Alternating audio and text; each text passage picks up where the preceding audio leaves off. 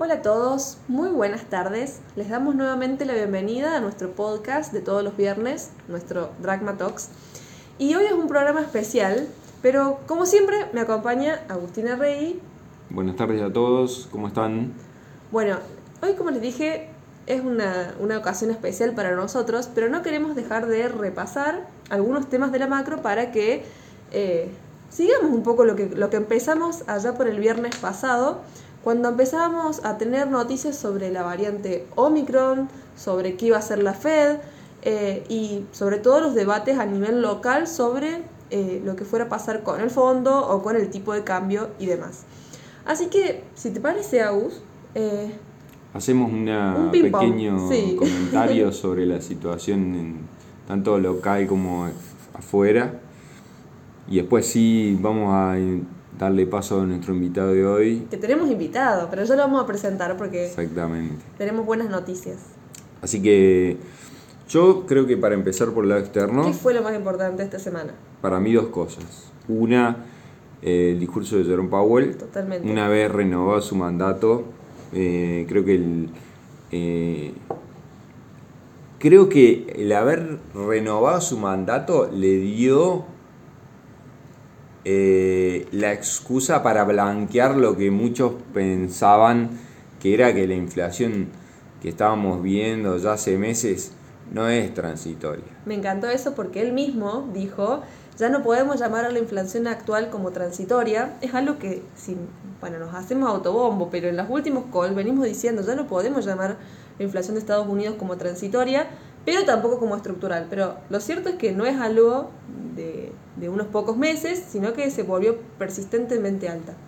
Y, entraron en una situación incómoda, porque el segundo tema más importante, que es esta variante Omicron, es un poco lo que hablamos la, el viernes pasado.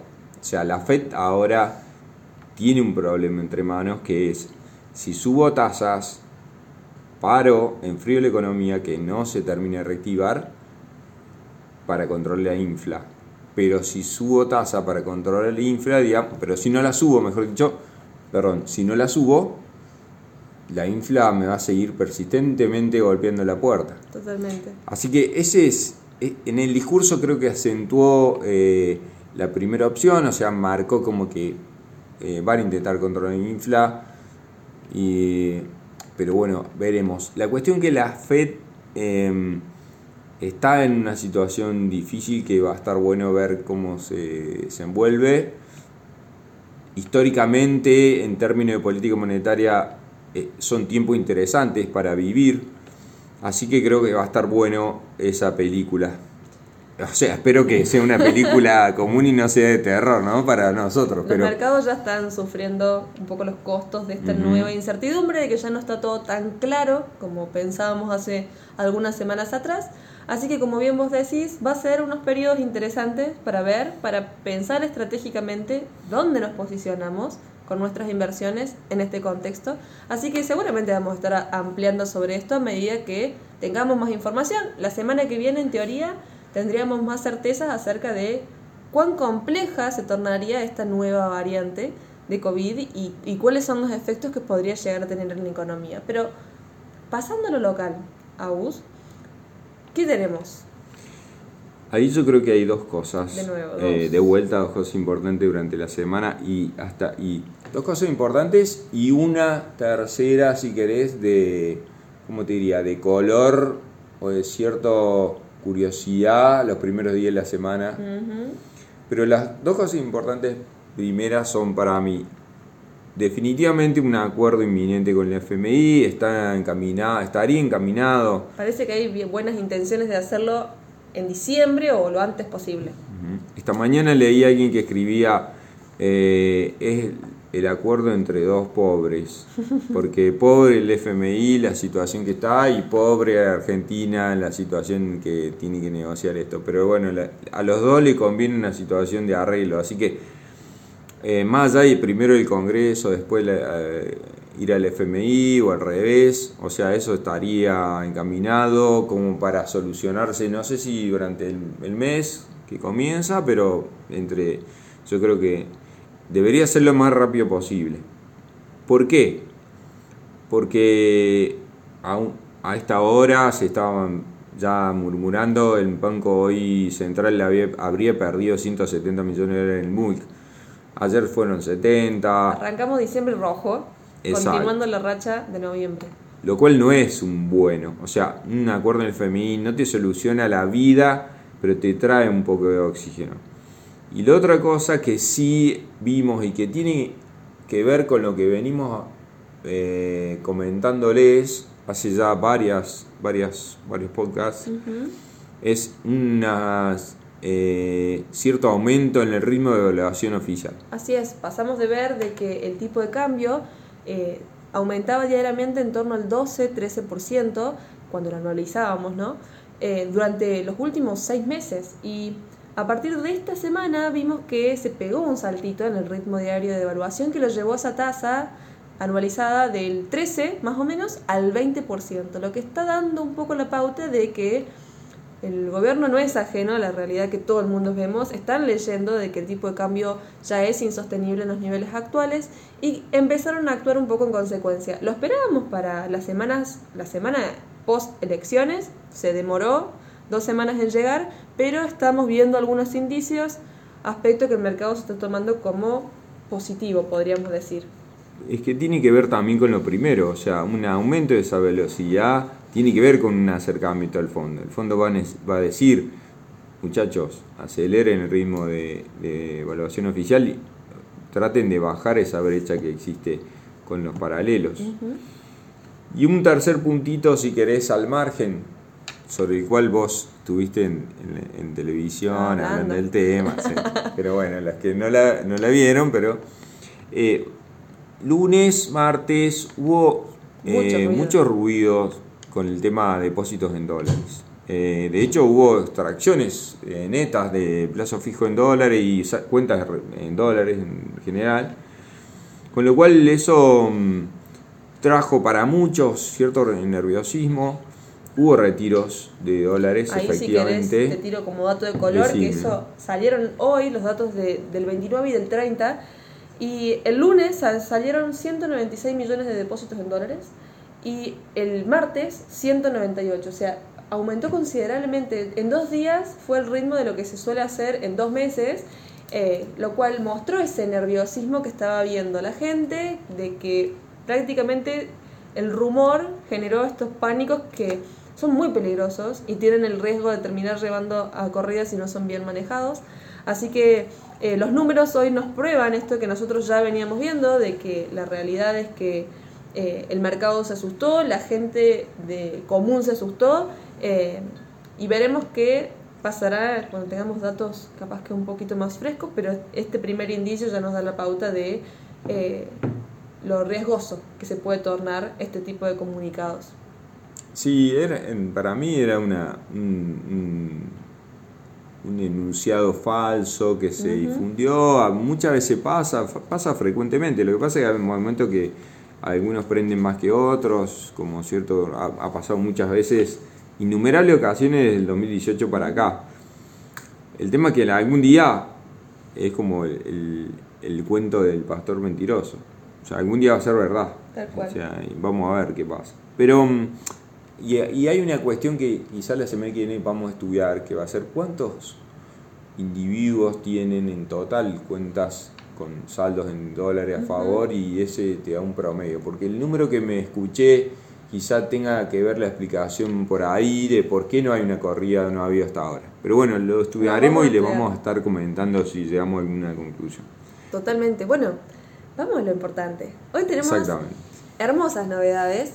Y bueno, nos acompaña alguien muy especial para nosotros que es John Walker, que bueno, eh, está al mando de, Dragma, pero también de la colocación de nuestro fondo cerrado inmobiliario. Ya habíamos estado con Igna, que nos estaba comentando un poco para todos qué significaba este fondo, eh, cuáles eran las principales características, pero hoy tenemos excelentes noticias. Así que Johnny, muchas gracias por acompañarnos hoy. Bueno, muchas gracias Carla, Agus. Es un placer para mí estar acá participando de este podcast. La verdad que es una iniciativa muy linda que tenemos aquí en Dragma. Así que bueno, con buenas novedades de que finalmente ya tenemos una fecha de lanzamiento del fondo inmobiliario. va a ser el 15 de diciembre. Iniciamos hoy, viernes 3 de diciembre, el periodo de difusión y vamos a estar colocando el día 15 de diciembre. Así que muy contentos, la verdad que ha sido más de un año de trabajo en las diferentes entidades y reguladores, eh, principalmente en CNB, para lograr la aprobación de este fondo, así que estamos muy motivados de poder lanzar esto al mercado de valores de Córdoba. Bueno, John, aprovecha porque lo tenemos acá y le hagamos un par de preguntas. Yo, eh, porque hace cinco programas tuvimos a, Ignacio Axay, que es tu colaborador en este tema, pero antes de que pasemos a los datos puntuales sobre el fondo y hablar sobre el mismo, eh, yo quería que vos nos cuentes, John, antes que todo esto, filosóficamente, ¿por qué Dragma decide encarar esto que es medio un, molino de viento, ¿no? En su momento, que hoy es realidad. ¿Por qué decidimos, Dragma decide, che, vamos a hacer un fideicomiso inmobiliario cerrado en Argentina? Contanos un poquito esa parte que, previa a, hoy, digamos. Tengo dos respuestas para eso. En primer lugar, porque es un muy buen negocio. Y en la misma eh, orden de importancia es porque nos motiva y nos desafía a hacer esto a nivel Córdoba y a nivel nacional, porque esto es eh, la posibilidad de juntar el mercado de capitales con proyectos de economía real. Y es la posibilidad de generar inversión productiva para nuestro país, generar empleo. Es un círculo virtuoso en donde podemos conectar a miles de inversores de la Argentina que hoy no tienen muchas alternativas de inversión y que muchas veces esos inversores están habituados a invertir en, dólar blue o quizás en un plazo fijo y le estamos dando, desde mi punto de vista, una alternativa más de inversión a las que él ya tiene, él o ella ya tiene, y es una alternativa que, desde mi punto de vista, es muy buena para el momento en el que estamos viviendo. Y ahora paso a explicarte por qué. Es muy bueno ir a un activo real hoy en la economía argentina porque es un activo que te va a proteger muy bien contra la inflación. Si vos mirás históricamente las series de inflación y las series del índice de la Cámara de la Construcción, van de la mano prácticamente. Entonces, está demostrado que el ladrillo te protege contra la inflación. Sabemos que estamos viviendo periodos de inflaciones muy altos. Entonces, es una muy buena manera de reciclar pesos, ¿sí? En un activo real que tiene valor dólar y que te protege contra la inflación. Y al mismo tiempo diversificas un poco de tu cartera. Totalmente. Esa es un poco la lógica con la que hicimos esto, más allá del trasfondo de hacer cosas o proyectos como Dragma históricamente hizo en su, en su vida, de vincular a las empresas y los proyectos de economía real con el mercado de capitales. Eso es el principal desafío que tenemos. Yo lo veo como una, siguiendo con eso que vos decís al último, me parece una evolución para la compañía, de la cual por supuesto que soy parte, ¿no? Pero Dragma en, quizá en los 90 tuvo mucho eh, movimiento en emisiones de ON, generalmente locales, en dólares, etc. Fue un actor principal en eso. Yo creo que la evolución a hoy de este fideicomiso inmobiliario cerrado es, es, es parte de ese camino que se comenzó allá en los 90. Totalmente. bien, y, eso eh, me parece buenísimo para en los 90 y en los 2000 más que nada, ¿no? Porque mm, nos da una idea de continuidad de producto. Yo creo que hemos hablado de algunas otras cosas que vienen detrás de esto, o sea, no nos vamos a explayar en, en el futuro, pero digamos, tiene que ver con un camino de productos, de línea de productos, de línea de inversiones posibles. Y yo creo que también tiene que ver con dónde va el mundo. Yo creo que el mundo de nuestros rubros, que es el sector financiero, va a un camino de capital privado, donde las, inversiones ya no son tan despersonalizadas y los negocios importantes y los productos eh, más óptimos tienen que ver con esta forma de inversión por proyecto, eh, determinar objetivos, levantar capital específicamente, o sea, todas esas características son las que si vos ves los gurús, si se quieren, o la punta del viento del mercado, están yendo para allá. Entonces yo creo que eso está buenísimo, porque mm, a mí particularmente, no sé ustedes, pero a mí me hace sentir así, che, estoy en un barco que estamos bien encaminados. Esto lo hablo para contarle a la gente que nos escucha, pero eh, para nosotros es muy importante. Y creo que también para el que invierte, porque tiene que saber por qué lo hacemos, a dónde vamos, qué los productos que se colocan, por qué se colocan esos productos y no otros. Tiene que ver con eso. Excelente, em, coincido mucho en el punto de vista tuyo. Esto, para que te des una idea y, y los que nos escuchan también, esto te da la posibilidad de invertir en las mismas condiciones prácticamente que un inversor institucional. En este vehículo entran dos tipos de inversores. Institucionales, que estamos hablando de compañías de seguros, bancos, cajas previsionales, SGRs, etcétera, que son inversores de un bolsillo grande, por así decirlo, con tickets mínimos de 10 millones de pesos. Y en las mismas condiciones y en el mismo proyecto está el inversor con sus 100 mil pesos en adelante que va a invertir en un proyecto de gran escala que por sí mismo no podría ir a hacerlo por, por, su propia cuenta. Entonces, es una forma muy innovadora que estamos lanzando al mercado de capitales de Argentina. Si bien esto ya existe en el mundo, en el mundo existe este modelo de crowdfunding y en Argentina estamos siendo uno de los primeros casos con oferta pública, en donde lo que buscamos de alguna forma también es democratizar las finanzas, es decir, le estás dando la posibilidad a un tipo de mil dólares que entre un proyecto de 100, de 100 millones de pesos o de 500 millones de pesos.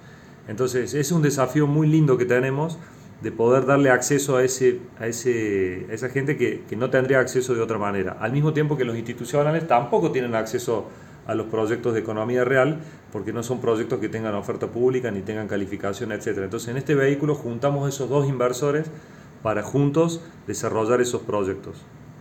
Entonces, eh, ese es un desafío grande que tenemos y por otro lado, eh, a nivel global, siguiendo la línea que me planteas, eh, existe lo que se llaman inversiones alternativas. Bueno, el, el, ladrillo o el real estate es un típico ejemplo de alternative investments.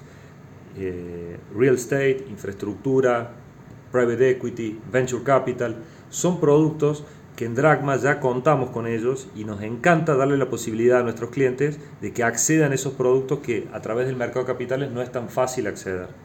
Entonces, ahí es donde estamos parados, estamos muy confiados en que esto va a resultar muy bien, principalmente porque tenemos una estructura de un vehículo muy robusto, regulado por la Comisión Nacional de Valores, asociado a desarrollistas del primer nivel de la ciudad de Córdoba. Eso nos da muchísima confianza. El primer proyecto es un proyecto con Grupo de León, una desarrollista eh, especializada en edificios en, el sector de Nueva Córdoba, con mucha experiencia en el tema, gente de excelente trayectoria. Nos, nos da mucha confianza poder hacer esto junto con ellos. Y al mismo tiempo también tiene beneficios fiscales, sobre todo para lo que es persona física, este vehículo está completamente exento de impuestos a las ganancias y de bienes personales al momento de que el inversor tenga que hacer su declaratoria. Tiene, para que te des una idea, el mismo tratamiento que un título público. Es decir, pones un millón de pesos en este fondo, en el tiempo te vas a llevar una rentabilidad que le tiene que ser superior a la inflación y toda esa rentabilidad que te llevas es libre de impuestos a las ganancias. Y yo te agregaría un factor más, que lo hemos hablado, por otras razones hemos hablado de este tema, pero tiene mucha correlación con el, con el éxito de la inversión en este fondo, que es que en los últimos años el dólar le ganó a la inflación en Argentina anual, anualmente. Y este año ya empezamos a ver cómo la inflación empezó a superar la suba del tipo de cambio, estoy hablando de los libres, ¿no? Y nosotros pensamos, y Carla vos lo has estimado mejor que yo, que los próximos años van a ser muy favorables. Por algo estamos recomendando títulos en ser, privado, etcétera. Venimos hablando de indexados como un activo que nosotros favorecemos. Para los próximos años me parece que van a tener un viento a favor. Por eso nosotros recomendamos esto a nuestros clientes. Estamos convencidos, digamos, de que el producto va a andar. Yo también comparto eso por todas estas razones y te agregaba esta última, no quería dejar de agregar esa, por lo menos para la mesa lo que miramos un número es algo muy importante.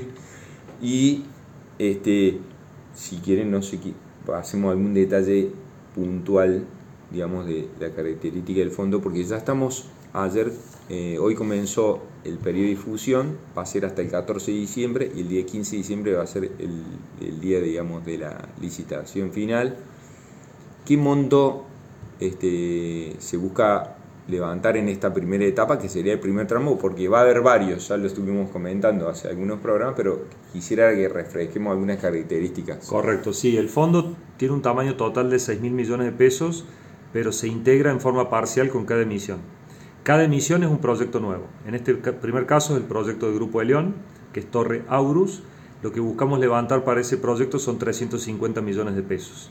Ese dinero representa aproximadamente el 75% del costo directo de obra del proyecto. Entonces, nosotros como administradores del fondo, lo primero que nos tenemos que asegurar es que el proyecto se financie y se concluya. Por eso es que levantamos un capital muy representativo del costo total de obra para asegurarnos que el proyecto se concluya.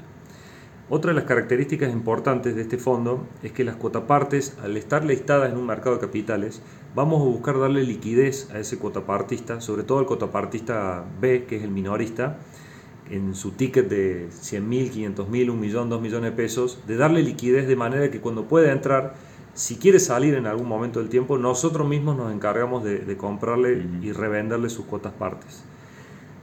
Independientemente de eso, el vehículo tiene liquidez a partir del mes 24. Cada seis meses se abren ventanas de liquidez en donde el inversor que se quiera ir se puede ir, obviamente al valor que esté la cuota parte en ese momento. Nuestra expectativa es que la cuota parte vaya creciendo por arriba de la inflación. Y otra característica muy importante es que si bien es un vehículo muy conservador en la selección de los proyectos de los desarrollistas, lo que vamos a buscar es no solo tener proyectos de un solo desarrollista, sino de varios desarrollistas de primera línea, de manera de eh, diversificar nuestro portafolio de activos. Entonces, iniciamos con una torre en Nueva Córdoba, pero el segundo proyecto es un condominio en, zona norte, el tercer proyecto puede ser un barrio cerrado en la periferia de Córdoba, y así ir buscando eh, tener diferentes proyectos de diferentes desarrollistas. Eh, otra cosa importante para destacar eh, es el tema de la rentabilidad esperada. Nosotros, como te decía, en este proyecto, eh, a los valores actuales del metro cuadrado en, Córdoba o en Argentina, que son muy bajos, consecuentemente el costo de construcción está muy bajo también. Hoy tenés un costo de construcción que está cerca de 450, 500 dólares el metro cuadrado. En los últimos 20 años no tuvimos una oportunidad así de un costo tan bajo y nosotros como administradores de cartera de inversión, uno de nuestros principales principios es comprar un activo cuando está bajo y buscarlo en el tiempo, buscar venderlo en el tiempo cuando está más caro. Entonces, esa es la estrategia de inversión del fondo, entrar en proyectos en donde entramos un costo de obra bajo y buscar venderlo en el tiempo lo más rápido que podamos, obviamente, a un valor más alto. Y como el ladrillo te protege bien contra la inflación, nuestra expectativa es que esa rentabilidad a los precios actuales nos da inflación más 12 puntos anuales, o sea, UVA más 12 anual, que es una muy buena rentabilidad comparado con vehículos que rinden en, en, uvas o en pesos, que quizás están rindiendo bastante por debajo de eso. Entonces, eh, es un buen vehículo regulado por CNB, con todo el andamiaje legal y de regulatorio que eso implica, todas las auditorías y todos los controles que eso implica, y con una expectativa de rentabilidad muy buena. Bueno, no sé si quieren comentar algo más, pero la verdad que yo no tengo mucho más para decirles, estoy al lado de dos grosos de excelente calidad humana, así que es un gusto para mí escucharlos y me imagino que para ustedes también. Y dado que ya pasaron unos 24 minutos hablando de temas que podríamos estar horas comunicando, eh, yo daría por cerrado quizás el, el podcast de hoy si les parece, con algún lindo mensaje eh, de cara de lo que significa el proyecto y hacia dónde vamos. Bueno, sí, dale, gracias. Eh, está bueno. Eh, un poco la idea de esto también tiene que ver con la visión que nosotros tenemos de la Argentina, acá en Dragma, digamos. Somos gente que apostamos al país, tenemos una visión de largo plazo de la Argentina. Yo creo que no está todo perdido. Argentina recurrentemente te sigue presentando oportunidades. Y esto es una manera de materializar eso que creemos eh, de una forma concreta, tangible. Eh, soy de los que piensan que de esto se sale trabajando y el trabajo nuestro es buscar inversores, invertir y apostar por la Argentina con un vehículo, como te digo, con inversión productiva, generación de empleo y todo un círculo virtuoso que esto implica hacer esto a través del mercado de capitales. Así que estamos muy contentos, muy motivados de poder eh, lanzar esto al, al, mercado inversor de Córdoba y de todo el país. Bueno, ¿qué más podemos decir? Excelente. Felicitaciones, John, por el trabajo que han hecho. Y bueno, por supuesto que todo, el, todo Dragma está atrás de ustedes con este proyecto, así que bueno, esperamos este, a todos los que nos escuchan también, que les interese, nos estamos a disposición para lo que quieran charlar con nosotros sobre el fideicomiso o cualquier tema, como siempre. Este, por mi parte, gracias John por venir y buen fin de semana para todos. Muchas gracias a ambos. Gracias, un placer. Les deseamos un excelente fin de semana a todos y que descansen. Un gran abrazo.